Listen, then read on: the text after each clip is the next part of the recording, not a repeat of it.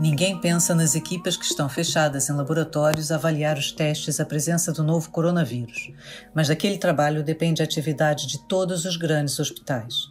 Em conversa comigo, Cristiana Martins, as duas responsáveis pelo funcionamento dos laboratórios dedicados à Covid-19 no Centro Hospitalar Universitário de Coimbra, Wanda Mota e Lucília Araújo, são testemunhas da pandemia na região centro do país e partilham as dificuldades, os receios e as expectativas que marcaram este difícil período.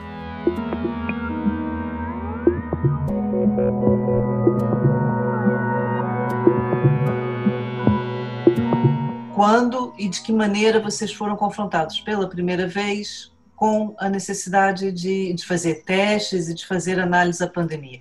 Já eh, ao vírus, nesse início, eu queria pedir já agora que a doutora Wanda explicasse claramente o que faz e que a doutora Lucília também explicasse claramente o que faz para, para ficar já esclarecido.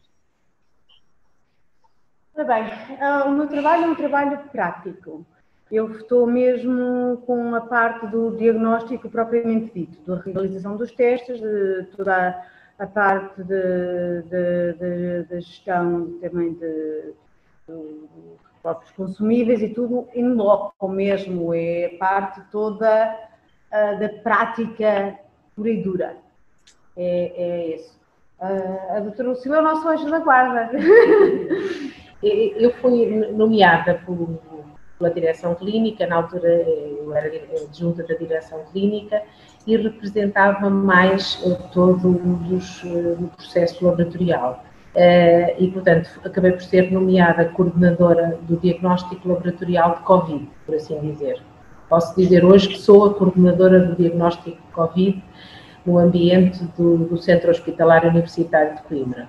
Ou seja, se eu compreendi bem, a doutora Lucília é a responsável por toda a logística, está mais a montante, é o anjo da guarda, porque sem ela não há reagentes, não há kits, não há material para fazer os testes, e a doutora Wanda põe a mão na massa e, e, tem que coordenar uma equipe, imagino, e também fazer o, os testes e verificar os diagnósticos. É isso? É, é exatamente isso, sim. Uma não trabalha sem a outra. Exatamente. E eu não trabalho sem o apoio de todas as outras eh, áreas eh, hospitalares, não é? Que nos têm dado um apoio precioso, nomeadamente o serviço de aprovisionamento, o serviço de informática, o serviço de instalações e equipamentos, no fundo foram eh, absolutamente fundamentais na, na criação da, da, da solução, eh, da solução de resposta a, a esta pandemia. Vocês têm a trabalhar convosco quantas pessoas e mais ou menos em que horário? Como é que, como é que, que ficou montado esse esquema de solução da, da pandemia para vocês nessa área? Eh, as pessoas são. É, é difícil. Eh, é uma equipe mista que surgiu um, ehm, com a voluntarização de alguns elementos do serviço de hematologia com know-how nesta metodologia, que é uma metodologia complexa e altamente exigente, é uma RT-PCR, eh, muito mais manual do que se calhar muitos hospitais eh, grandes que nós temos neste momento no país, nomeadamente no Porto e em Lisboa, nós fazemos uma metodologia mais manual e, portanto, que exigia alguma experiência. E então tivemos uh, da parte do Serviço de Hematologia e do Serviço de Patologia Clínica algumas pessoas que se voluntarizaram, porque também não conseguíamos colocar na realização destes testes pessoas que não estivessem motivadas para o fazer, que tivessem a coragem de o fazer, porque no fundo eu acho que isto é uma questão não só de, de, de, de know-how, mas de coragem para enfrentar uma coisa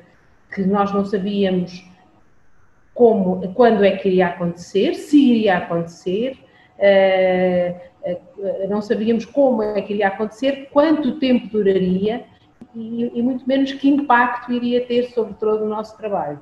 E, portanto, acabámos por fazer uma equipe uh, mista com técnicos e com médicos, com, com técnicos superiores, que, com biólogos neste caso, que, que realmente têm trabalhado ininterruptamente num trabalho árduo, uh, em frente, no fundo, desta linha de combate, porque eles, no fundo, estão na frente da linha, porque eles lidam com o vírus todos os dias um, e, e, e, fazem, cumprem um horário que vai desde das nove, por vezes oito da manhã, eu diria que das oito, às vezes começamos mesmo a trabalhar às oito até à meia-noite. Uh, há algum período de descanso, porque também era impossível não cumprirmos algum descanso, porque tornava, eh, aumentava imenso o desgaste da, do grupo profissional. Eu então, tenho aqui, doutor, eu tenho aqui várias dúvidas no que já falou, ou seja, primeiro quantas pessoas entre voluntários e, e, e funcionários do centro hospitalar, quantos vocês são nesse momento, nessa equipa mista, em global? Somos... Uh só com a parte técnica. Sim, na, na vossa área, digamos assim. Com as duas. Sem a informática, sem o aprovisionamento, só vocês. Hum, Deixa-me, tenho talvez uns 14, talvez. É. A volta de, de 15 pessoas, né? Talvez umas 14, 15 pessoas. Isto foi aumentando à medida que foi sendo necessário reforçar as equipes. Porque é, é, é assim, isto uma coisa que começou logo com foi uma estratégia que foi optada por nós foi começar de uma forma sólida e com o interesse de ter mesmo uma equipa bem integrada equipa a sério, não é só ficamos lá e estamos a fazer, não, toda a gente consegue mesmo como entender tudo todos sabem substituir o trabalho do outro, tudo, tudo é muito coeso a trabalhar. E o que as, as experiências eh, anteriores, não com uma coisa de pandemia, um contexto de pandemia, mas noutros, nós sabemos que se de repente começa muita gente a trabalhar, uma, eh, é, é, sempre muito mais confuso e os erros acontecem uh, muito mais frequentemente nós, quando se começou a formar a equipa, éramos, um, éramos mais, um número mais reduzido de pessoas, um, e aos poucos vão sendo integradas novas pessoas para também, porque vai começando a aumentar o número de testes, as exigências também aumentam, e, para, e as pessoas também, os primeiros que estão lá desde o início, começam também a não aguentar a carga horária toda e as exigências todas que havia foi sendo construído aos poucos, continua a ser assim. Uh, vamos, as coisas vão evoluindo de acordo com as exigências que nós sentimos a, a nível do, uh, do, do, as exigências que o hospital nos coloca, por causa de dar a, a resposta atempada para poder também fazer uh, tudo, dar respostas às consultas, a, vocês continuam a trabalhar com voluntários, doutora Wanda? Voluntários, não bem. E assim, as pessoas, toda a gente que integrou esta equipa são pessoas que disseram, eu quero integrar. Evidentemente que as pessoas a início que estavam uh, na virologia, no setor da virologia, que obviamente está uh, diretamente ligado a isto, foram logo as primeiras e de alguma maneira, pronto, já são, já são as pessoas que já estão uh, de alguma maneira mais vocacionadas para este tipo de, de situação. Uh, temos, uh, agora foram uh, contactadas outros, outros setores, além da virologia, outros setores da patologia clínica, onde nós nos integramos, e outros setores de serviços, de, outro, de outros serviços que, têm, que tinham também laboratórios que faziam, uh, já tinham know-how suficiente nestas técnicas.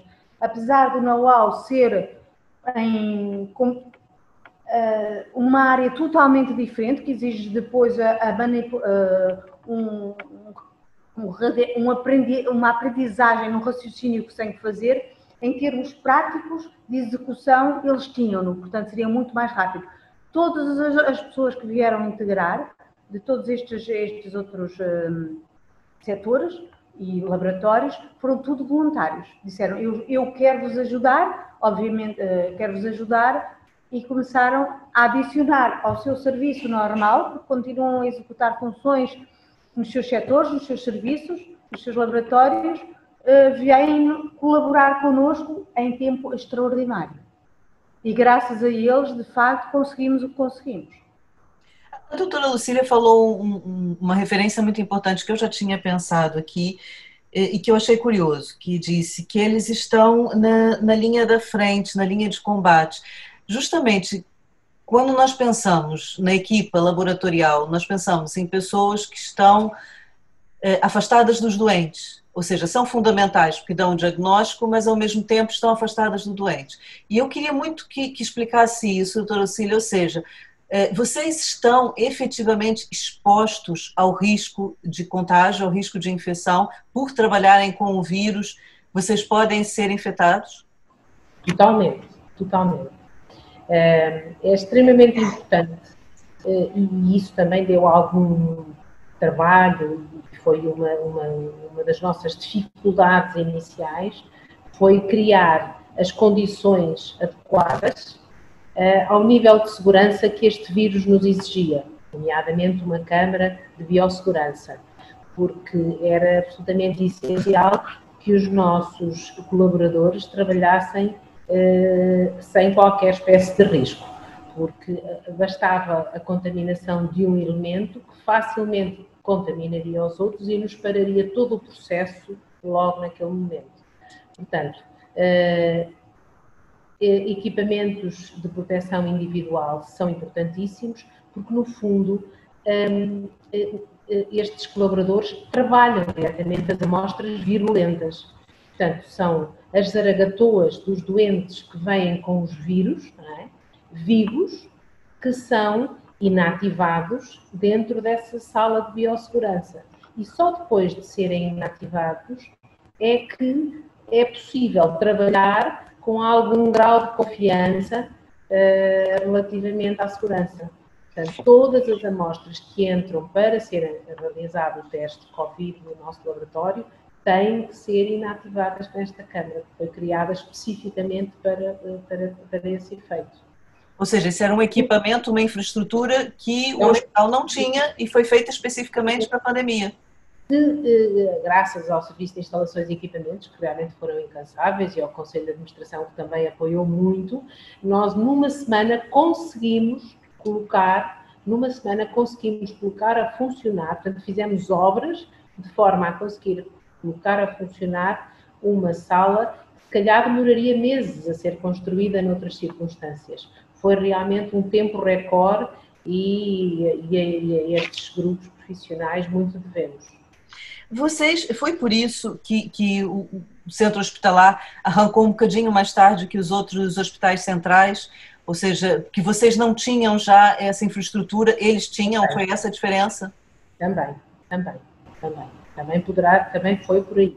Também foi por aí. Nós demorámos uh, uma semana a fazer o projeto e uma semana a construir. Deveremos ter atrasado cerca de 15 dias, talvez, o arranque em relação a outros. Aqui também há outro fator. Eh, no norte, como o surto, o surto surgiu, os primeiros surtos, os primeiros casos surgiram no norte, a necessidade eh, foi muito mais urgente, por assim dizer, eh, no arranque no norte. De qualquer das formas, eles também dispunham de equipamentos e plataformas automáticas que nós ainda hoje não, não dispomos. Portanto, estamos a aguardar a todo momento. Aliás, ser, vai ser colocado agora um equipamento já muito em breve, já está hoje até a ser colocado, um equipamento automático que é comparável com os que existem no Hospital de São João, no Hospital de, Santa, de, de, de Santo António, no Hospital de Santa Maria e no Centro Hospitalar eh, de Lisboa Central. Portanto, eh, eh, só agora é que nós poderemos competir, por assim dizer, ou ter uma resposta em tudo idêntica a esses grandes hospitais. Aqui é importante realçar, e não podemos esquecer isso, tivemos um laboratório satélite, por assim dizer, uh, uh, portanto, um laboratório que foi criado na Universidade, pela Universidade de Coimbra, com o apoio da Faculdade de Farmácia e também da Faculdade de Medicina, portanto, e a reitoria da Universidade, que nos conseguiu, em tempo recorde, criar um laboratório que, embora não nos possa responder às situações rápidas e emergentes, eh, eh, responde-nos a todas as outras em que é necessário, em todas as cirurgias, por exemplo, eletivas, cirurgias que são programadas, intervenções programadas, procedimentos programados, é possível fazer com alguma antecedência e temos a resposta da faculdade em cerca de 24 a 48 horas. Portanto, graças a isso, toda a atividade do hospital que está pendurada, no fundo, neste teste, porque a verdade é esta, hoje temos que reconhecer que toda a atividade, ou quase toda a atividade deste hospital, depende da realização, ou é obrigatória a realização deste teste, se não fosse realmente esse laboratório, nós neste, neste momento estaríamos com, com, a sofrer imensas dificuldades em relação a isso e nem poderíamos, se calhar, retomar a atividade eh, normal eh, do hospital. Isso é fundamental, isso que, que estão a falar as duas é, é fundamental, ou seja, e eu não sei se a população tem exata noção disso, e é por isso que eu queria aprofundar nesse momento, não só o combate à pandemia, mas toda a atividade assistencial, todas as cirurgias, todos os internamentos, todos os doentes que dão entrada em qualquer grande hospital português, antes eh, os doentes têm que fazer um teste. E, portanto, como a doutora Lucília disse, me parece muito bem, toda a atividade desses grandes hospitais está pendurada no vosso departamento. Ou seja, vocês têm uma responsabilidade aqui enorme, não é? E nós sabemos que há também uma margem de erro nos próprios testes, independentemente de quem os faz, aonde os faz, há sempre uma margem de erro inerente aos testes.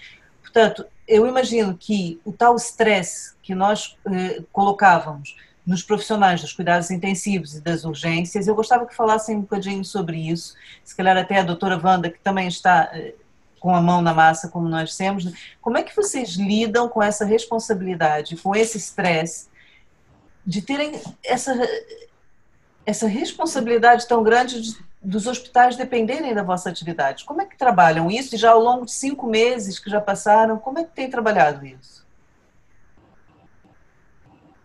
Ó, isso é assim, isso é hum, um bocado inerente ao que nós fazemos já no nosso dia a dia. Agora a pressão existe muito maior, é, evidentemente. Nós temos que fazer as coisas e daí também aquela, o que eu já tinha referido em termos do nosso plano de começar a, a, a, trabalhar com equipas pequenas que vão aumentando e com pessoas já com formação para poderem dar respostas rápidas. Porquê? Porque nós não podemos falhar, não, podemos dar um grande, grande luxo de poder ter que repetir, um, andar a repetir testes porque se nós, se falhar um teste que falha, é um teste que vai ter que ser repetido e mais uma série de horas que vai demorar a que o clínico tenha a sua resposta para poder fazer o que tem que fazer, ou mesmo para uma alta, ou para, de uma cirurgia, por, por tudo, por tudo o que ele tem que fazer, por tudo o, o, o que se vai passar a seguir dentro do hospital, poder avançar. Portanto, realmente é uma pressão grande. Nós tentamos aqui fazer sempre as coisas, estarmos de alguma maneira. É um bocadinho uma máquina que nós temos que ter. Ter as coisas todas muito alinhadinhas, para tudo correr certinho, para não haver erros nenhums. Isso, isso é, é o nosso dia a dia e de facto é, é um bocado angustiante. É angustiante ver uh, que às vezes quando alguma coisa corre mal ou começamos a ver que pode uma situação que acontece, sobretudo agora uh, tem estado um bocadinho mais calma, mas já aconteceu muito, uh, prevê-se falta de reagentes, prevê-se falta de qualquer coisa. Nós estamos constantemente a antever como vamos resolver aquele problema uh, lidar com todos os imprevistos para podermos continuar, de facto, sempre a não atrasar as respostas é. É pesado, não é? É, é pesado, é pesado. É aliciante, não nos vamos esquecer disso, porque de, a luta, o poder estarmos a fazer alguma coisa de verdadeiramente útil que é importante, é, é estimulante também foi toda, toda esta parte do início da, da pandemia, que foi a parte de, bastante dura e difícil, um, foi ao mesmo tempo, profissionalmente, pessoalmente, muito desafiante e muito interessante. Uh, agora as coisas estão mais equilibradas, de qualquer forma, continua, não, não, o que vem aí também não está nada garantido, que vai continuar a ser, vamos continuar a ter reagentes como deve ser, vamos continuar a, a, a fazer as nossas opções tudo planeado como se fosse uma análise, como se fossem outras análises, não isto ainda tem muita coisa que vai vir aí, vai ver-se aproximar aí a altura do inverno, com os outros uh, vírus respiratórios que, que irão aparecer. Pois, nós estamos, nós estamos a tocar aqui em vários aspectos importantes, não é? Para, não tentar deixar nada para trás. Quando a doutora Lucília estava a falar também eh, que vocês ainda eh, tem um método de trabalho um bocado mais manual, digamos assim, não é? Eh, eu, quando estava a preparar a entrevista, vi que em 2018 vocês já tiveram alguma automatização, entraram equipamentos novos, também penso eu, pelo que li, que já visavam alguma maior automatização, agora estão hoje a entrar já, estão sendo instalados mais equipamentos. Imagino que tudo isso ligue-se com, com, com isso que a doutora Wanda está a falar, da preparação para o inverno, ou seja, o que eu gostava aqui de, de focar é, vocês perceberam que o método que usavam, a infraestrutura que tinham, a organização com que trabalhavam, não estava preparada para o desafio tão grande como uma pandemia, não é? E agora, já com esse intervalo de tempo que o verão está a nos dar e temendo o problema que vai aumentar com o inverno, vocês já estão, imagino eu, a, a, a se preparar. Como é que foi feito isso? Ou seja, como é que perceberam, já com a pandemia à porta, que não estavam completamente preparados e agora o que, é que estão a fazer para tentar enfrentar o inverno? Assim, eu não digo que nós não estávamos preparados, ou seja, eu, eh, em termos de. Porque ao dizer que, que, que não estávamos preparados, então, não, foi feita claramente uma opção no início, de, de, de, quando se começa a a falar no, no estava a acontecer na China.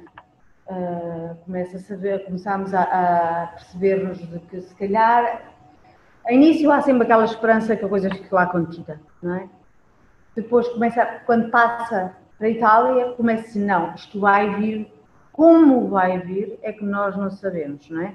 Como é que vai chegar, se vai ter, que proporções é que vai adquirir isso uh, o, que nós, o, toda a tecnologia que nós temos permite-nos fazer face a isto.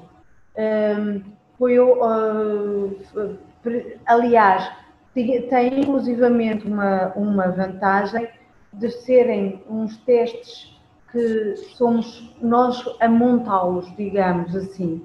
Não, comprava, não compraríamos um kit, iríamos nós corremos a um teste mais do, do que foi desenvolvido pelo CDC, uh, eh, usávamos as sondas e os primers deles, e isso, de alguma maneira, também já nos irá, iria permitir, uh, e com o nosso know-how, eventualmente, se, isto quando começou a aparecer, ainda se estava a cruzar com o início, com o período da gripe, que ainda uh, havia, se houvesse necessidade de adicionarmos no mesmo teste, a fazermos a pesquisa do, de outros vírus respiratórios. Isto foi uma opção tomada por nós. Evidentemente que eh, tivemos a sorte de facto, depois, eh, com a altura que aconteceu, a pesquisa do, de outros respiratórios, como eh, nomeadamente da influenza, deixou de ser procurada e passou-se tudo a ser dedicado ao Covid. Só que isto tem realmente umas dimensões enormes e está a ocupar-nos de tal maneira, de tal maneira o esforço de todo, toda, toda esta equipa está direcionada para o Covid, nos faz de alguma maneira pôr de lado outros vírus, outra, outras atividades uh, do, do, laboratório de virologia, que com todos os vírus desgraçados, coitados, que tiveram a infelicidade do, no seu diagnóstico de se cruzar com os métodos utilizados no diagnóstico, se cruzar com o, com o Covid, ficarem muito postos de lado, o que realmente é um problema. Agora, a estratégia que agora nós estamos a fazer, exatamente para combatar esta, esta, esta, toda esta situação de, de termos um, os nossos equipamentos que nós utilizávamos, um, também, que já tínhamos no nosso dispor, um, e os podemos começar a libertar para os outros vírus, é arranjarmos outros, outros equipamentos fortalecermos o nosso, o nosso parque de, de, de, de aparelhos para dar uma resposta uh, mais automatizada, porque de facto houve uma grande também, há, há tem havido sempre uma grande evolução, um, ehm, para de alguma maneira encurtarmos, não só encurtarmos este tempo de resposta, porque quanto mais automatizado, menos intervenção humana houver, é mais rápido, uh, e conseguir despacharmos mais amostras, darmos mais respostas mais rápidas. Vocês estão a fazer agora, doutora Wanda, quantos testes por dia? Quer dizer, agora exatamente não, porque não, não é o, retrato não, geral. Esquece, esquece disso, esse é um, um, grande problema. Enquanto a maior parte, muitas das coisas foram desativadas, muitos quartos, muitas enfermarias foram tampão e isso tudo foram desativadas, uh, pois, o laboratório continua a bombar. Eu, eu, desculpa eu utilizar as. Não, faz bem, faz bem, sim. Nunca parou, não é? Nunca pôde parar. Não, não para, porque tudo o que entra no, laboratório, no hospital vai ter que ser testado. Ou seja, a abertura dos hospitais que tinha que acontecer para dar resposta a outras, às outras patologias que, que existem faz com que o, nosso movimento nunca pare. Tem toda a razão, claro. Se calhar até aumentou, não? Diminui de facto o número de positivos, de facto, é, é sim, temos poucos positivos, uh, uh, doentes positivos novos, mas o número de amostras, sim, o número de amostras e a tendência é aumentar sempre. Vocês estão a fazer quantos testes agora por dia? Uh, 320, 350 por dia. Há dias com 350. Mas uh, uh, eu diria que, dependendo do dia, porque, por exemplo, no fim de semana é substancialmente mais tranquilo. Mais baixo. Uhum. Uh, anda entre os 150 e os 350. E, e, o pico de positivos que vocês chegaram a ter foi quanto, por curiosidade? Foi em março e em abril. E chegaram a ter quantos? Nós chegámos a ter num mês 300 e tal e muitos deles eh, eram funcionários. Portanto, nós tivemos alguns surtos dentro do hospital, apesar de não terem sido ventilados pela comunicação social, porque estávamos muito tranquilos e, normalmente os mídias eh, interessam-se mais pelo Porto e por Lisboa, mas nós tivemos alguns surtos que foram rapidamente controlados, foram encerrados os serviços, desinfetados. Eu entrevistei o, o doutor Regateiro e ele na altura explicou isso, que até havia tais enfermarias tampão, não é? Quando notavam que havia uh, algum serviço infectado, aquele serviço parava e tinha uh, outra enfermaria. Houve alguns profissionais, houve, na altura, no início, houve alguns profissionais.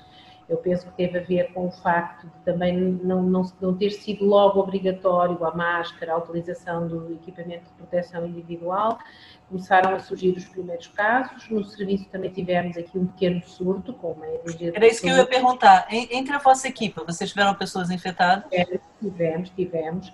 Eu diria que foi talvez um dos momentos difíceis uh, da nossa atividade, não é? em termos de Covid, foi descobrirmos que tínhamos profissionais contaminados. Uh, alguns que vinham contaminados do exterior, outros que passaram a outros dentro da casa, Uh, pronto, rapidamente foram contidos e desde o momento em que foi um, adotada uh, a máscara obrigatória e a utilização do equipamento de proteção individual, nunca mais tivemos nenhum caso. Há quanto nenhum. tempo já não tem ninguém infectado na área? Desde março. Isto foi logo no início foi da março. pandemia. Foi mesmo no início. Em que aconteceu mesmo no início, quando foi. começávamos a dar a resposta aqui. A partir daí Quantas Nunca pessoas mais. chegaram a ficar na vossa equipe? Seis. Seis. Seis. Vocês próprias, eh, era uma das perguntas que eu, que eu gostava de vos fazer. Vocês fazem o teste regularmente ou não? Uh, não temos por hábito fazer. Não. Mas já fizeram? As duas já foram testadas? Uma vez, já fiz uma vez. Sim. Também, doutora Wanda, já foi testada? E fizeram com a Zaragatoa? Sim. É, é uma pergunta que os leigos... Eu, eu também, pelo menos, fiz serologia, porque tive curiosidade, como, como estou com essa área também da, da resposta em termos serológicos, uh, também acabei por fazer e fizeram outros. E é tão incômodo como nós pensamos ou não? É desagradável? Uh, eu acho que depende muito da técnica. Se a técnica for bem feita, incomoda um bocadinho. E se a zaragatoa também não for eh, tão, eh, for um pouquinho maior e às vezes menos flexível, custa mais um bocadinho. Se o doente tiver, uh, uh, uh, portanto, o nariz tiver algum desvio do septo, também é mais difícil e é mais custoso. Há sim alguns fatores que dificultam um pouco mais a realização da zaragatoa. Mas de uma maneira geral não é, é algo que ao fim de uma hora aquela impressão passa. Pelo menos quando eu fiz, fiquei com uma ligeira sensação de ferida que desapareceu logo.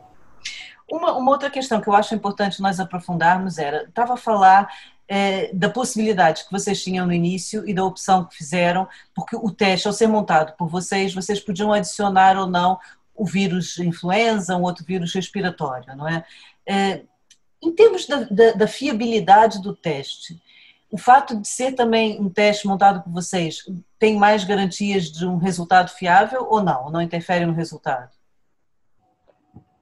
É assim, nós, o teste não é completamente montado por nós. Nós fazemos o teste com base de, em, num, num, protocolo que foi aqui aprovado, que a própria OMS valida, e nós fazemos. E agora, evidentemente que o, o teste que nós temos aqui montado é, extrema, é bastante sensível.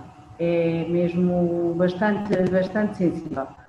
Um, isto também é não, não, não, isto não, não, não quer dizer isto, pode cair um bocadinho mal, mas um, isto também não, não é para ser feito por todos os coisas. O nosso laboratório tem um know-how muito grande, já trabalha com, nesta área há, há 20 anos, portanto o nosso know-how é bastante grande para nos ter, ter, sentirmos toda a confiança em montarmos, fazermos todos os testes necessários para ter a certeza que o que está montado é bom, é de confiança e é sensível.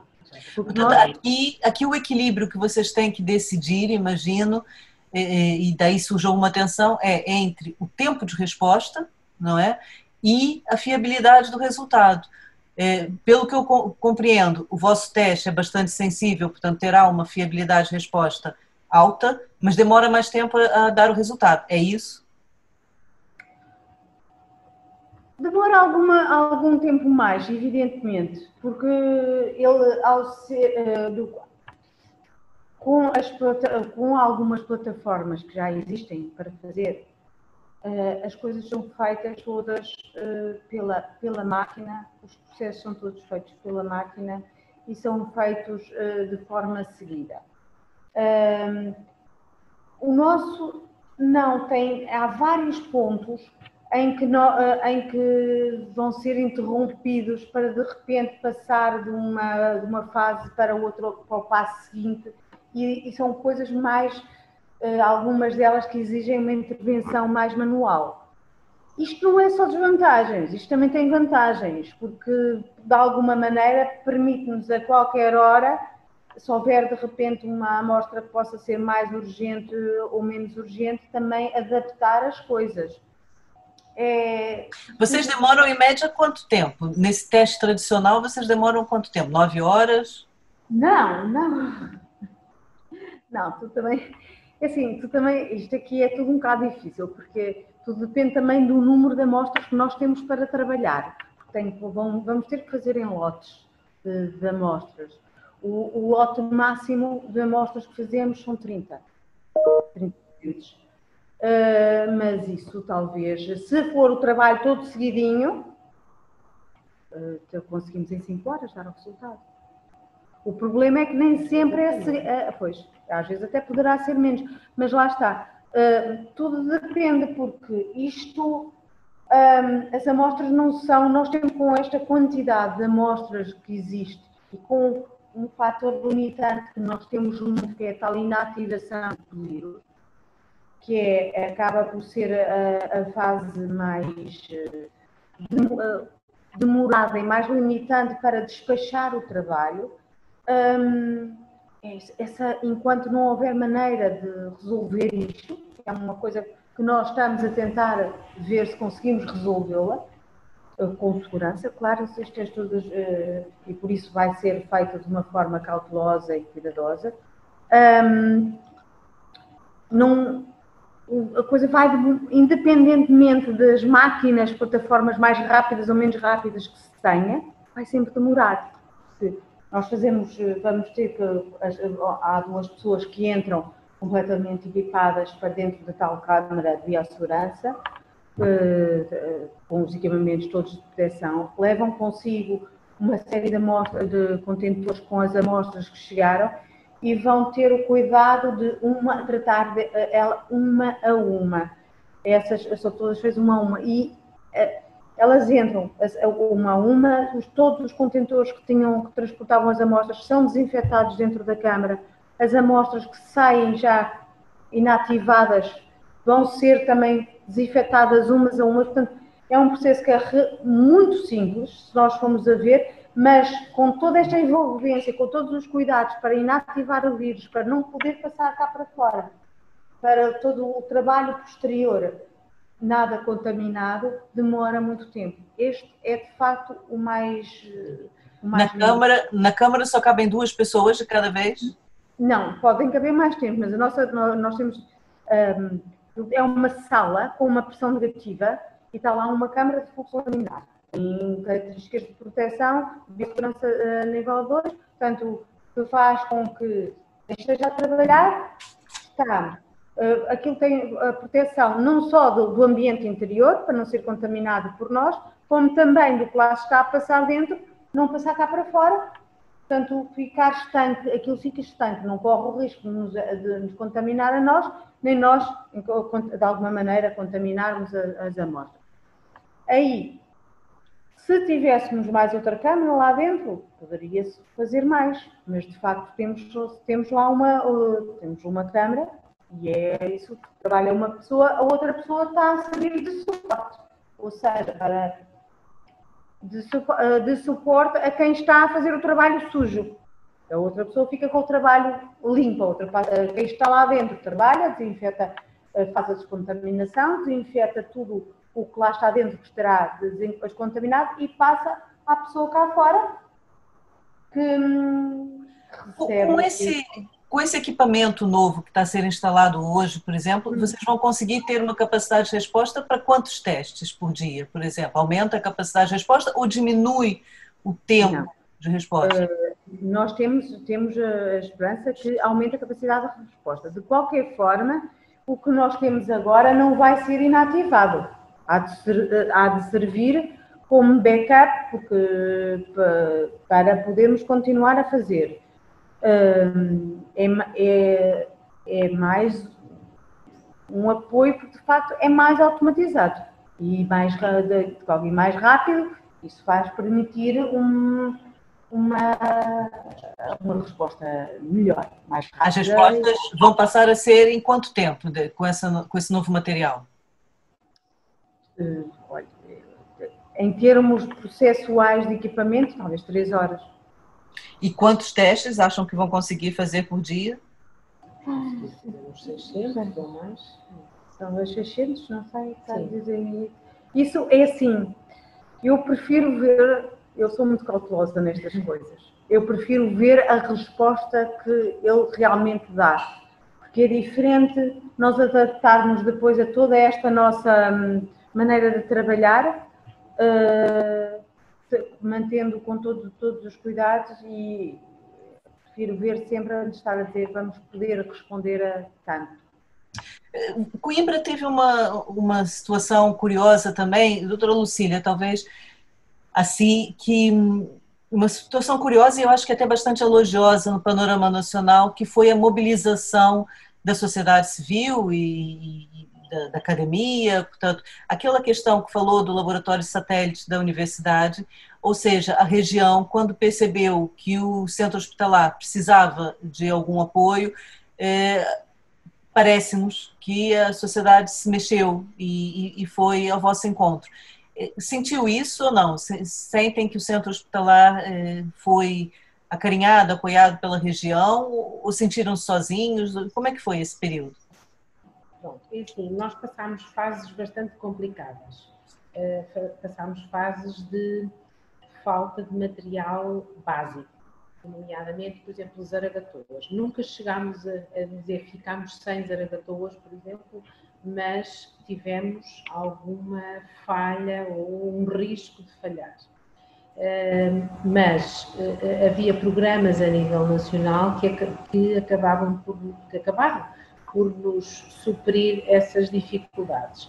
Tivemos que, graças também à minha equipe da virologia, que foi absolutamente incansável, eh, pesquisavam no mercado tudo o que havia, tentávamos encontrar em tudo o que era um, empresa uh, novas, novas, uh, novos métodos, novas zaragatoas, novos.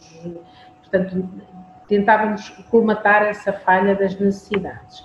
Eu penso Desculpe que... interromper. Chegaram a pedir a Reserva Nacional, eh, apoio de material, não foi? Pedimos, pedimos, pedimos, pedimos, muitas vezes. Portanto, eu acho que aquilo que nós sentimos em termos de apoio foi sobretudo aí, foi pela Reserva Nacional.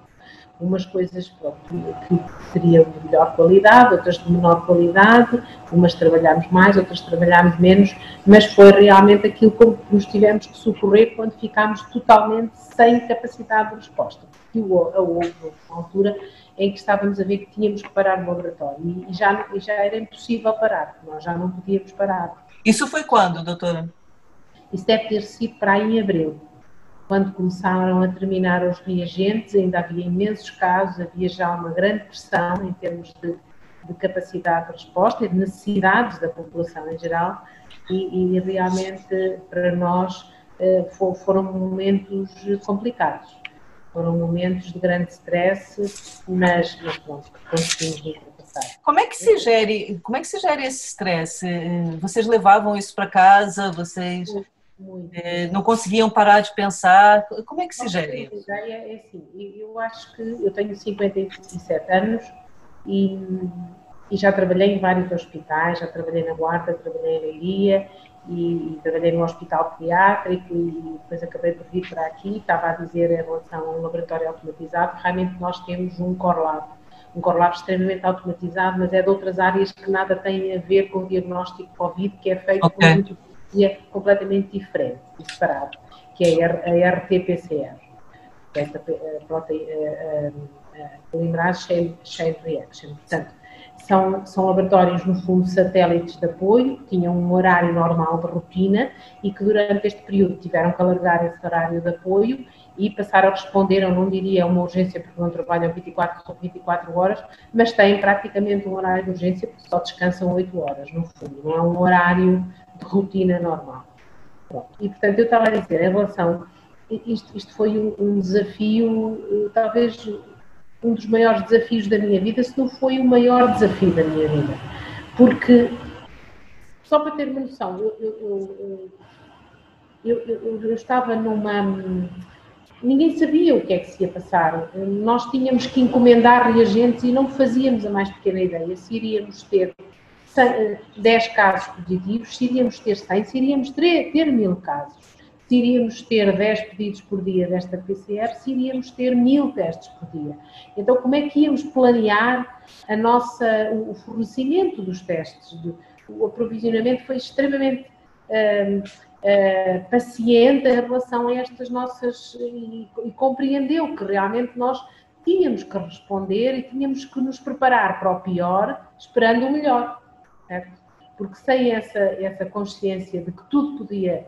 Uh, podia descambar de um momento para o outro, podíamos ter imensos pedidos, imensos casos, podia acontecer. Por acaso, a região centro foi bafejada pela sorte e continua por enquanto, e, e Deus queira que se mantenha assim durante muito tempo, uh, uh, temos relativamente poucos casos e controlados, surtos muito, uh, muito limitados, casos muito esporádicos, e estamos bem estamos bem por um lado, estamos mal por outro, porque de alguma forma, pelo facto de não termos casos, Isso também leva a que os recursos, e quando falo recursos, falo testes, e agora até estou a falar dos testes, por exemplo, de PCR rápida, que os há, em muito pouca quantidade, mas, mas há testes de PCR rápida que nos respondem com altíssima qualidade numa hora. Esses testes foram canalizados para áreas de prevalência mais elevada. É compreensível, se nós vivêssemos numa área de prevalência elevada, se calhar compreendíamos isto perfeitamente. Agora, não podemos dizer, ou é muito difícil convencer um colega cirurgião que tem um doente emergente naquele momento, dizer veja se conseguimos adiar um pouco a resposta, porque estamos sem PCRs rápidas. Ele disse, ok, eu sem PCR rápida não posso atuar neste doente que vai morrer se, eu não fizer, se não me fizerem uma PCR rápida. Esta grávida vai ter um parto neste momento imediato, como é que eu vou fazer se não tiver um, um, um resultado Covid? Pronto, tudo é considerado emergente eh, e não é pelo facto de nós termos menor incidência que as emergências não existem que a exigência não existe. E isto é altamente uh, estressante para nós. Este talvez seja para mim, uh, neste momento, e eu falo neste momento, porque outros stresses tive ao longo do tempo, mas neste momento para mim é, é uma, a maior, maior preocupação, é realmente nós conseguirmos ver se conseguimos ampliar ou ajustar a nossa resposta para conseguir responder mais rapidamente e em maior quantidade a situações emergentes, porque é como eu digo, apesar da baixa incidência da, da, da Covid, continua a haver outra atividade, outras emergências que, às quais nós temos que responder porque está tudo dependente do teste de Covid. Mas isso, isso que está a falar é, é, é, é muito interessante, acho que é desconhecido do, dos leitores, da população, de mim também é. Quem é o vosso interlocutor uh, para explicar isso? Ou seja, quem é que faz essa distribuição dos testes PCR rápidos? Com quem que vocês têm que falar para, justificar uh, terem mais acesso a esses testes? Pronto, nós vamos socorrendo do INSA, que o INSA também tem alguma, também, e também fornece informação, porque estes testes uh, rápidos e esta distribuição tem muito a ver também com aquilo que se passa a nível mundial. É? A nível mundial, há regiões do, do, do, planeta com uma incidência brutal. Eu falo os Estados Unidos, uh, o Brasil. Portanto, nós temos áreas para onde são desviados muitos dos testes, porque também têm muito mais necessidades. E, portanto, o nosso país, nesse aspecto, nem é dos que estão pior localizados em termos de número de casos.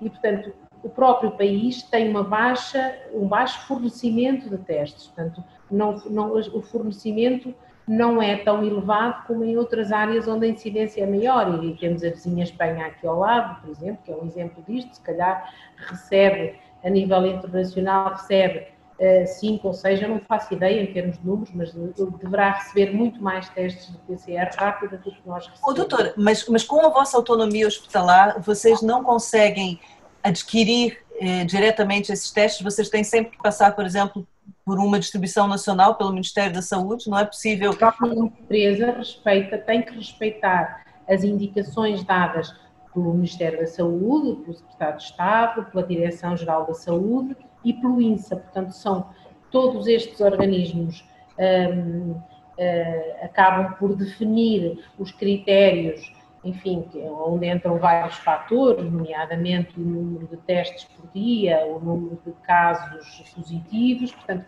eles próprios orientam uh, o fornecimento ou, ou, determinam o fornecimento baseado em vários fatores isso tudo, doutora, desculpe dizer, mas isso tudo é muito volátil, porque, por exemplo, o Alentejo, no início da pandemia, era uma região quase desértica de casos, e nesse momento está a viver vários surtos. Né? Vocês próprios, os olhos do país, focaram na região centro, quando os lares da região centro começaram a ter problemas. Portanto, isso não é uma situação estanque. Está sempre a mudar, é assim.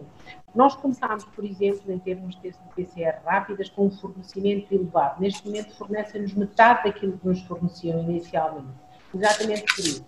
E esse fornecimento é bissemanal, é de 15 em 15 dias. Eu estou a falar de PCR rápida, não estou a falar da PCR que nós fazemos em grande quantidade. Estamos a falar daqueles pequenos testes para responder a uma emergência. Um, Uh, uh, esses testes são fornecidos de 15 em 15 dias, X testes, e que vão se aumentando ou baixando consoante as necessidades da população.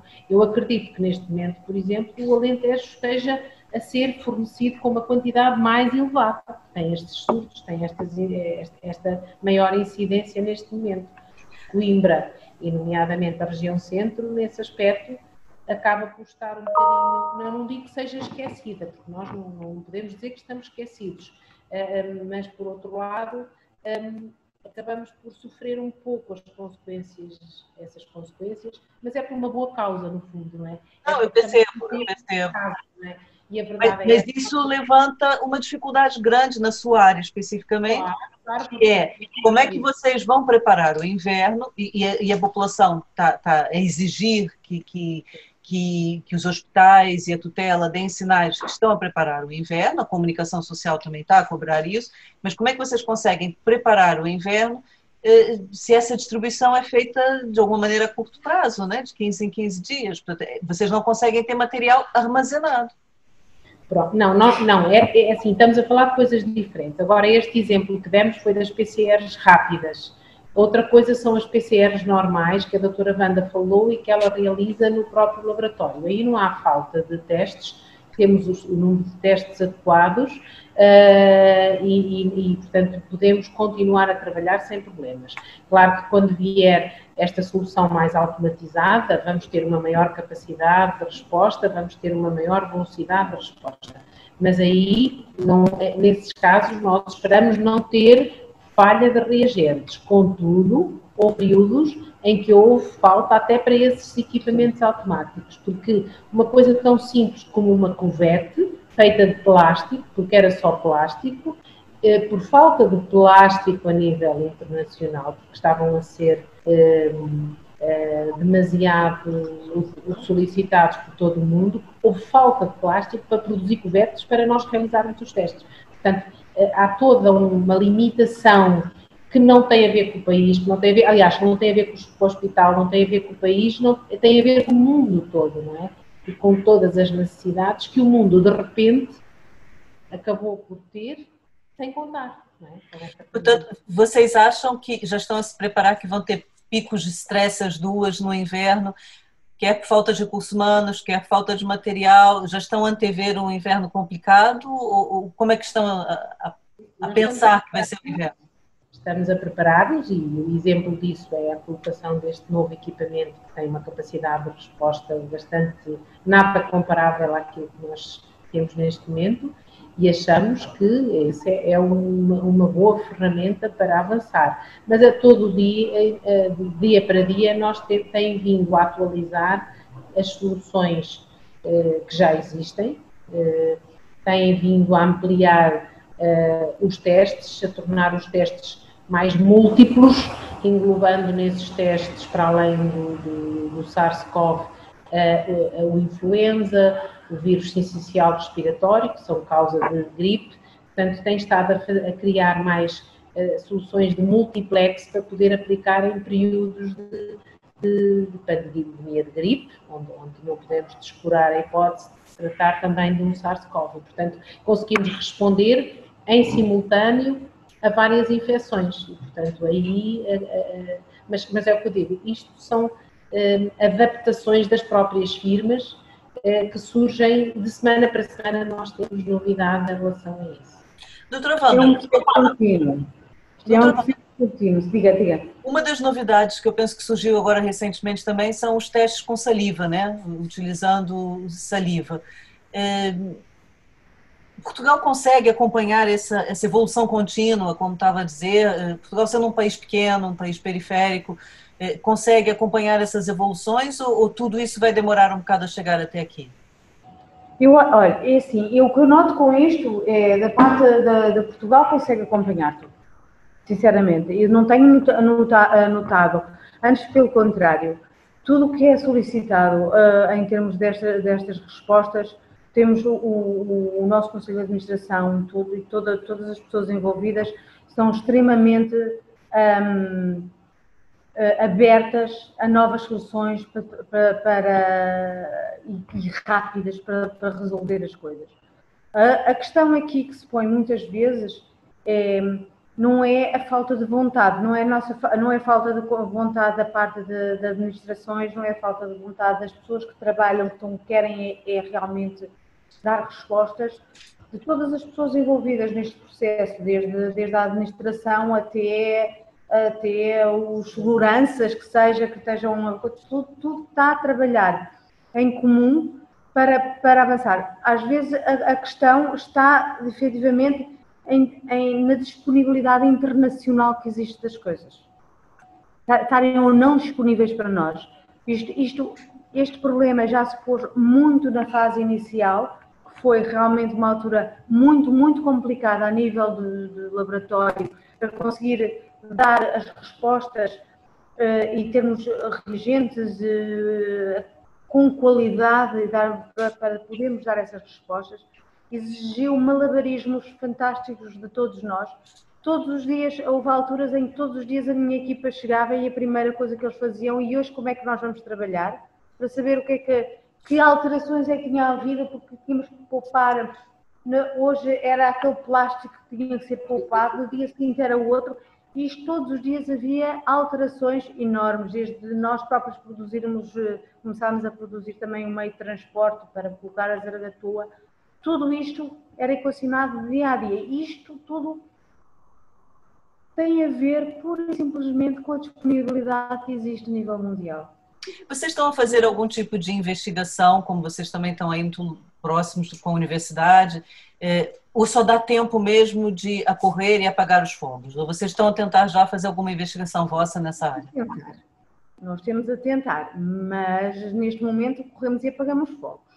Uh, estão alguns planos a serem na nossa cabeça, até porque nós temos aqui um manancial enorme de amostras que depois poderão ser trabalhadas e obter-se informações uh, grandes, não, é, não só em termos, temos aqui tudo, temos as amostras, temos a parte do diagnóstico por biologia molecular, temos o diagnóstico de sorologia, temos a parte, temos a, a, a, a parte clínica temos de, no, outro, outras coisas que não são utilizadas, outras, outras metodologias que não são utilizadas agora, mas que, mais uma vez, em cooperação com uh, laboratórios de outros serviços que neste momento colaboram connosco, uh, temos a possibilidade de utilizar uma plataforma de, de sequenciação na nova geração para depois podermos ver até alterações que possam haver a, a nível genético do próprio vírus, mas isto são coisas que estão neste momento estão a ser pensadas, estão a ser alinhavadas, mas não há tempo ainda para elas, infelizmente. Doutora Wanda, como virologista, o que, é que pensa desse vírus? É, porque eu achei curioso ali atrás, quando falou os outros vírus desgraçados que não podem ser analisados. Quer dizer, o virologista tem uma relação com o vírus diferente da, da população, não é? é esse vírus, é, até nós tivemos um título na revista, esse vírus é bonzinho, portanto, aqui uma, uma relação com, com o vírus que é diferente a vossa do que a nossa. Nós olhamos para aquele para aquela entidade, não é um ser propriamente dito, e dizer a quem diga é o bicho, é ruindade, é, não é? é para vocês, é o que? É uma oportunidade? Esse vírus é, sobretudo, uma oportunidade? Para nós é um desafio muito grande. Eu, eu, isto, isto é terrível, é-me dizer, pode parecer mal dizer isto, mas mas é fascinante. É, por um lado, há aquela parte que, que exigiu imenso de todos de, de, nós aqui no laboratório, de toda a gente que esteve envolvida, uh, por todo, com, teve que fazer contribuições de várias, de várias maneiras, uh, para pormos isto a avançar e dar a resposta satisfatória em termos de saúde, de saúde uh, pública e de saúde para o hospital, para dar a todas as necessidades que havia esse. Por outro lado, em termos, em termos eh, pessoais, eh, foi um, foi um desafio muito interessante, a começar a ver o, a aparecer, a começar a ver se não isto vai dar, eh, vai dar problemas, a começar a tentar descobrir o que é que é, o que é que não é, e ver todo esta, este percurso que o vírus vai tomando, porque ele neste momento é uma entidade muito desconhecida. Ele, ele é bonzinho ou ele é tramado? Comparando com os outros com que trabalha, é um vírus mais bonzinho? Nós é que estamos muito assustados ou é mesmo um vírus tramado? Eu acho que não é muito mau. Pois é, mas agora vamos por aí. É, não, não vou fazer título disso, não se preocupe, não vou fazer título disso. Mas o que eu pergunto no fundo é: a população ficou muito assustada pela pandemia, ou seja, pela dimensão que se tomou. Mas como o vírus está longe de ser o pior que, com que já trabalhou. Exatamente. Este vírus tem algumas características. Para já é um novo. É, é, nós, neste momento, está-nos a tomar. Ele, ele deu um salto, ou deu, deu um, um salto de espécie e deu um salto de uma forma em que nenhum de nós, isto posto de uma forma assim muito, muito, muito simples, nenhum de nós o reconhece. É completamente para nós, nós, nós somos infectados, nosso sistema imunitário não o reconhece. Há pessoas que, que reagem, irão, vários condicionalismos, reagir de uma forma mais, mais, eh, mais exuberante, outras que vai-lhes ser mais indiferente, não é? A questão aqui é que, como nós, nós não, não o reconhecemos, a infecção, o número de pessoas que serão infectadas vai ser muito, muito grande. Isto faz que, então, percentualmente, o número de pessoas que vão necessitar de cuidados hospitalares vai ser percentualmente muito, muito elevado. E os nossos hospitais, o nosso sistema de saúde não está preparado para receber tanta gente avalanche, nem tem condições. Daí ser, é, é, estou a relativizar as coisas um bocadinho, ser tão alarmante, porque o número que pode ser vai ser. Agora, com o avançar do tempo, porque o vírus entrou em circulação, não vai deixar, de, não vai desaparecer, vai continuar. Ele vai ter, nós vamos adaptar a ele, ele vai se adaptar a nós e vamos, vai, isto vai ser um processo de vamos ver o que é que acontece. Uh, eu estou em crer que, obviamente, a coisa vai correr tudo pelo melhor. Não há vírus nenhum que tenha interesse em, em liquidar com o hospedeiro, não é? Porque senão também ele há desaparecer. Uh, vai haver aqui, é todo, todos os outros coronavírus uh, circulam. nesta fase inicial, este não, não, não se nota muito aquela esperança que nós temos da sazonalidade, o que também, na minha opinião, é normal, porque nós somos ali, somos terreno fértil.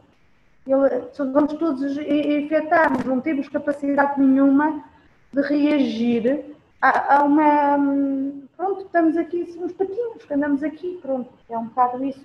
Um, e, evidentemente, com o avançar do o progredir do vírus e o seu estabelecimento uh, a nível de circulação e todos os anos, ele vai acabar por, ser, por, por conseguir a sua sazonalidade e, evidentemente, vai, tal qual o que acontece com, que seja mais fácil compreender-se isto, é com o vírus da, da, influenza, todos os anos a influenza mata. Uh, toda, uh, vai, vai o vírus da influenza, a gripe mata, vai matar todos os anos. Mas nós já convivemos com isso de uma forma mais natural. E é o que se irá passar, no meu ponto de vista, e conhecendo o que conheço agora. Porque neste momento ainda temos poucos meses de conhecimento deste vírus. Isto tudo é, já é se sabe muito, mas é, ainda é precoce. Temos esperanças que ele se comporte como os outros e vamos estabelecendo as nossas, a nossa maneira de pensar em relação a isso. Mas, de facto, saber saber exatamente é, é conforme as coisas forem evoluindo.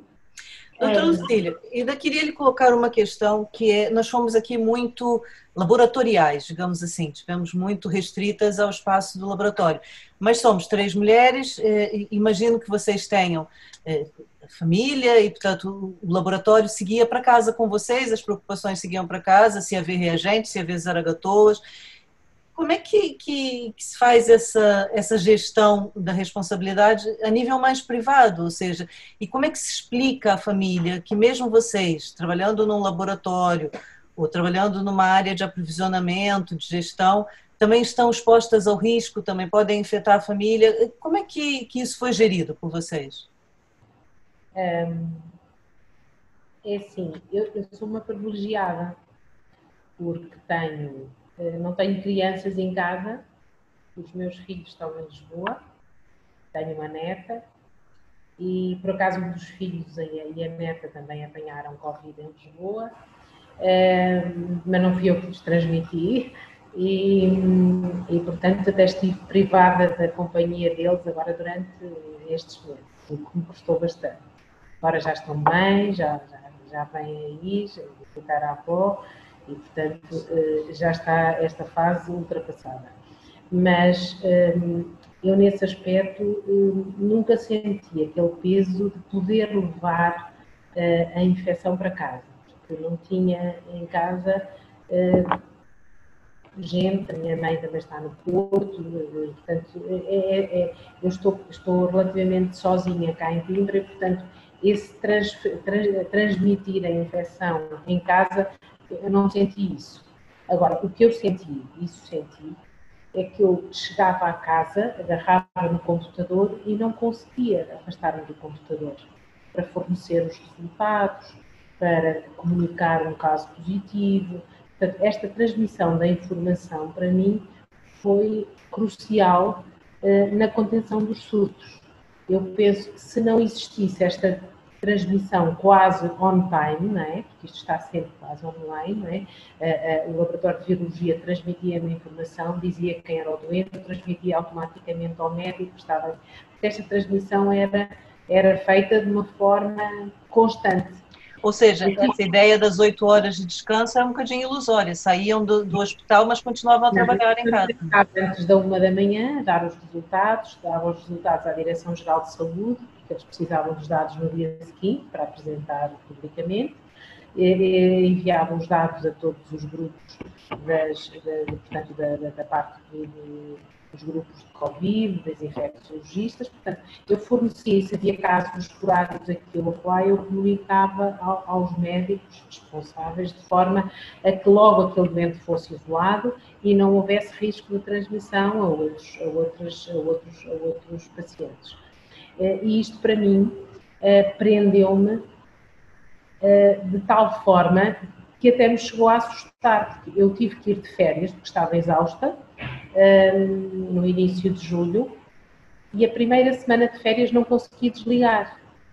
Eu tinha os meus colaboradores em cima de mim a ralharem comigo, dizendo, doutor Lucília, está de férias, não tem que se preocupar. Uh, não consegui desligar, continuei a fornecer tudo e, a, e, e, pronto. E isso, obviamente, que também teve impacto sobre as pessoas que vivem comigo, não é? Porque, uh, precisam de atenção, não é? Precisam, mesmo não sendo filhos e netos, eles precisam da minha atenção. E eu não consegui desligar durante essa semana. Depois, a segunda semana já consegui desligar um bocadinho, embora tenha continuado a fornecer, mas eu pensava, um ano, este é um ano diferente. É um ano, é um ano Covid, pronto. É o desafio da minha vida, não posso abandonar, não posso deixar de. Mas realmente assumi isto como um, um objetivo pronto, um objetivo de vida, neste momento isto é, tem que ser feito. Pronto. Não quer dizer que para o ano não possa ter umas férias maravilhosas, um paraíso, mas neste momento eu sei que não, não vou conseguir desligar. Mesmo que volte a ter, tirar férias, eu dificilmente me consigo afastar disto. Doutora Wanda, a minha última pergunta para si é sobre uma preocupação. É a minha última pergunta para si. Outra parte. É, em relação a uma preocupação do, de todos os cidadãos, todos nós, em relação à margem de erro, como é que, responsável por um laboratório, pelos testes, como é que lida com, com essa margem de erro? Ou seja, quando vai para casa, acha que, que, que, todos aqueles resultados são seguros? Qual é a margem com que trabalha? Como é, como é que isso interfere na sua capacidade de desligar, digamos assim? Eu estou muito confiante no, no, nos nossos testes, sinceramente. Uh, temos marcadores, uh, uma série de parâmetros que nos permitem validar com confiança o te teste a teste. Isso não há nenhum teste que, por acaso, que nos levanta alguma dúvida que não seja repetida. Não sai de lá nada, nada, nada que seja repetido, porque nós não fazemos, não analisamos só um, um parâmetro do vírus, avaliamos outros, vários, vários alvos, temos eh, um, também um, controles para que nos permitam uh, verificar a, a, própria colheita, se, foi, se a colheita foi bem feita, se, se, há hipótese dela ter sido mal, mal feita ou não. Pois, é assim, evidentemente, que a partir do momento em que nós temos confiança no teste que nós utilizamos, em todos os procedimentos que nós temos uh, para validarem aquele, aquele resultado, isso é, existe de facto sempre alguma. Os testes não são sim ou não, a maior, muitos deles não são sempre uh, um resultado negativo não quer dizer e, e que seja sempre seja aquilo negativo. E é negativo naquele momento, né? No, é, é depois pode ser positivo. Depois pode ser, exatamente, pode haver até inclusivamente variações, se for uma carga muito carrochita, pode inclusivamente num, num ser positivo e outro ser negativo. E isto funcionou lindamente, o melhor possível, não se pode apontar nada. Isto são condicionantes do próprio texto. Estes condicionantes do próprio texto, eu estou já, já por mim, estou preparada a, vi, a viver com eles. Porque, de facto, é isto e acabou. Não podemos. E, mas, mas eu acho que, de facto, este tipo de análise e de saber que eles falham e que não, não são a verdade nua e crua, deve ser, eh, toda a gente deve ter consciência disso. Na parte que me confere a mim, que respeita a mim e ao laboratório, garantimos para. para garantimos e desliga que... então, doutora Wanda, quando vai para casa consegue desligar ou continua agarrada? Agora já estou a conseguir um bocadinho desligar se é uma altura, um período mais ou menos normal. Uh, em períodos de stress é muito difícil. Uh, e, sobretudo, uh, na, na, fase inicial, foi uma altura muito, muito complicada, que ficava quase que não ia a casa. E chegava a casa e o pouco tempo que estava, não estava sequer com grande vontade de, de estar a, a, discutir qualquer coisa. Já foi, foi houve uma altura, já na altura da quarentena, que eu chegava a casa e o, o meu marido e os meus filhos estavam lá enfiados em casa, a sentirem-se um bocado desprotegidos, sem perceberem muito bem o que estava à volta, e a mãe que tinha capacidade, que estava a lutar contra, para ajudar a população em geral, chegava a casa e quase que não lhes respondia a nada do que eles queriam saber, porque não queria falar do assunto e eles ainda hoje reclamam disso. Ah, quando alguém me faz alguma pergunta, dizem, ah, a minha mãe não responde nada, depois vem-me a responder às outras pessoas e ficam por mortas, não é? Que é isto. A nós não nos ligas. Eles ficavam um bocado com a sensação que estavam desprotegidos e quase como se estivessem a ser um bocado abandonados. Não é verdade. A preocupação estava lá com eles. Mas eles estavam, no meu ponto de vista, pronto, estavam resguardados. Claro, claro e eu estar na linha da frente está a proteger todos, sobretudo cada um proteger os seus claro. também, não é? Claro. É, não, não, não é, eles estavam resguardados, estavam lá, num, pronto, e iam ter, eh, estar mais sozinhos, sim, de facto. Só que o cansaço Mas, é tanto que, que a pessoa, a última coisa que quer é depois ficar falando só sobre isso. É, é. o pouco tempo que se tem é, é, é sossego, é ter é. sossego. Olha, muito obrigada às duas. É, eu, vou, eu vou tentar ver como é que isso fica no papel. Eu acho que em princípio não é difícil e acho que conseguimos fazer a entrevista, mas, mas vou ver também isso com a minha editora. Eu amanhã digo a Salomé exatamente qual o formato em que, em que vamos ficar, mas eu acho que correu muito bem, eu gostei muito. Quero agradecer a vocês e desejar um, um ótimo trabalho agora no segundo semestre. Todos nós temos muita fé que corra, corra tudo bem com os dois todos. Muito obrigada. Sim. Diga, doutora só uma, uma questão que eu gostava de, de salientar, não sei se isso vai, vai constar da, da, reportagem ou não, os nossos agradecimentos a todos estes uh, intervenientes do hospital. Uh, provavelmente não constarão, mas se por acaso constarem, há aqui dois, dois grupos que realmente, aliás, dois serviços que, que nos prestaram um apoio incondicional, sobretudo na preparação e na retirada do medo, no alívio do medo e do receio e do pânico que se gerou aqui quando surgiram os casos, que é a nossa medicina ocupacional e o serviço de controle de infecção hospitalar que têm sido uh, incansáveis. em termos de apoio a todos os profissionais que trabalham connosco, está bem? Eh, não, não há problema, isso de uma maneira ou de outra entra, só aqui para eu perceber, portanto, no alívio do medo dos próprios profissionais. Profissionais. Nós tivemos aqui uma reunião nesta mesma sala, onde estamos aqui reunidos, um, depois de terem acontecido aqueles casos de pequeno surto no serviço, um, estava tudo apavorado, mesmo os, os, outros colaboradores, que são excelentes aqui do Serviço de Patologia Clínica, que estavam um, preocupadíssimos para saber como é que haviam de tratar as amostras dos dentes, porque não se tinha, eh, não se tinha a certeza se as amostras de sangue transmitiriam o vírus. E, e a partir do momento em que houve essa reunião uh, com a medicina ocupacional e o grupo de controle de infecção hospitalar, em que se estabeleceram regras e em que a, a confiança voltou e, e, o pânico e o, e o medo desapareceram.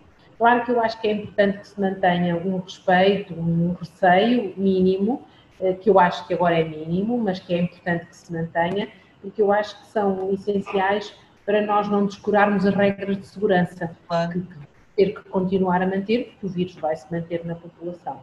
Eu queria dizer que eu tenho esperanças que tudo isto vá dar certo, e, e, mas também estamos conscientes que isto nada será como antes, vai ser sempre diferente um, e, e, que temos que nos adaptar a esta nova realidade. Este é o meu pensamento final. Eu já agora também gostava de falar muito sobre a equipa de laboratório. A equipa que veio, uh, lá está, como eu já, já referi aqui no início, não só dos elementos já faziam parte do setor de virologia, como todos os outros elementos que vieram nos ajudar a integrar uma equipa no início, sobretudo no início, obviamente, havia algum receio. O vírus era completamente desconhecido. Tivemos de fazer várias adaptações para podermos trabalhar com o conhecimento que tínhamos na altura a nível de segurança. E hum, as pessoas puseram-se à frente, trabalharam. Cada uma entrou com a sua. Hum, com o melhor que tinha, às vezes com coisas menos boas, mas criou-se um, uma equipa muito forte, com, com, grande confiança entre todos nós. Muito, acho que isto foi uma das coisas que eu aponto como muito positiva de, do, de, desta pandemia. Ah, me surgiu aqui uma ideia. O fato de vocês não estarem, eh, digamos assim, tão equipados como alguns dos outros hospitais centrais do país, é, fez com que vocês criassem um espírito de equipa mais unido, é, ou seja, pronto, eles têm mais material, mas nós temos aqui a nossa força, a nossa equipa, isso, isso surgiu entre vocês? E assim, nós tivemos, é, nós em termos de segurança, nós, tínhamos, nós eles forneceram-nos essa segurança toda. Foi aquela coisa de, mesmo na, com a rapidez que nos criaram a salinha com a biossegurança necessária, uh, para trabalharmos, forneceram todo o equipamento, foram sempre uh, incansáveis a fornecerem o equipamento de proteção individual que, era necessário para nós. Um, no entanto, uh, a início, no, sobretudo no, início, ninguém sabia exatamente qual era o, o, o risco biológico que aquele vírus trazia.